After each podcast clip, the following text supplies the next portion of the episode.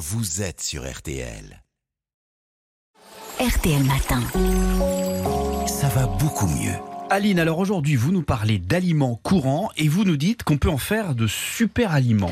Mais oui, les super aliments ne sont pas forcément exotiques hein, et coûteux. Dans notre alimentation, on trouve plein d'aliments courants qui sont riches en nutriments protecteurs et qui procurent des bénéfices santé. En plus, on peut booster leur qualité nutritionnelle en les choisissant bien et en les préparant d'une certaine façon. Comment ça? Ben Déjà en achetant deux saisons et si possible locales. En effet, c'est ainsi que les fruits et les légumes ont un meilleur profil nutritionnel.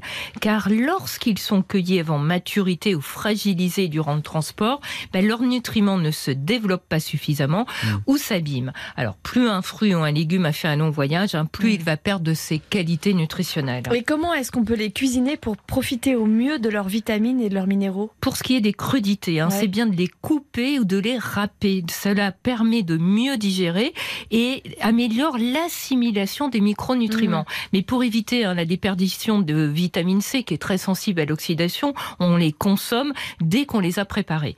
Alors, on pense toujours que manger cru, c'est le must hein, pour les vitamines, mais la cuisson, ben, ça peut être intéressant dans certains cas. Quels aliments est-il préférable de cuire?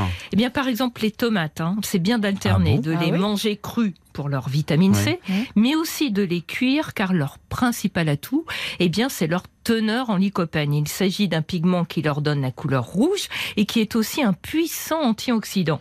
Or, sa biodisponibilité augmente sous l'effet de la chaleur. Avec la cuisson, le lycopène se libère des cellules végétales et est davantage assimilé par l'organisme. En ajoutant de l'huile d'olive ou une autre matière grasse, on augmente encore son assimilation car il passe plus facilement la barrière intestinale en présence d'un corps gras.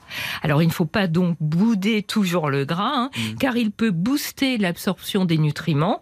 Ajouter de l'huile ou du beurre multiplie par 6 l'absorption du lycopène, mais aussi du bêta-carotène, un autre pigment antioxydant que l'on trouve dans les courges d'hiver, la patate douce ou encore les carottes. D'accord. Et pour d'autres aliments, est-ce qu'il y a des astuces pour augmenter leurs bienfaits? Eh bien, par exemple, on a intérêt à consommer les féculents refroidis.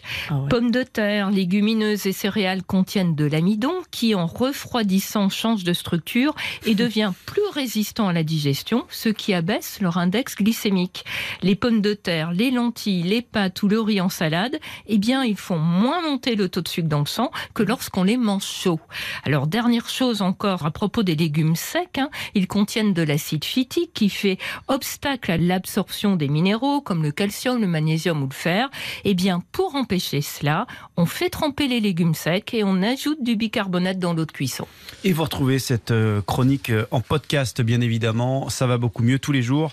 Et quand vous le souhaitez sur euh, notre application RTL. Merci Aline, à demain.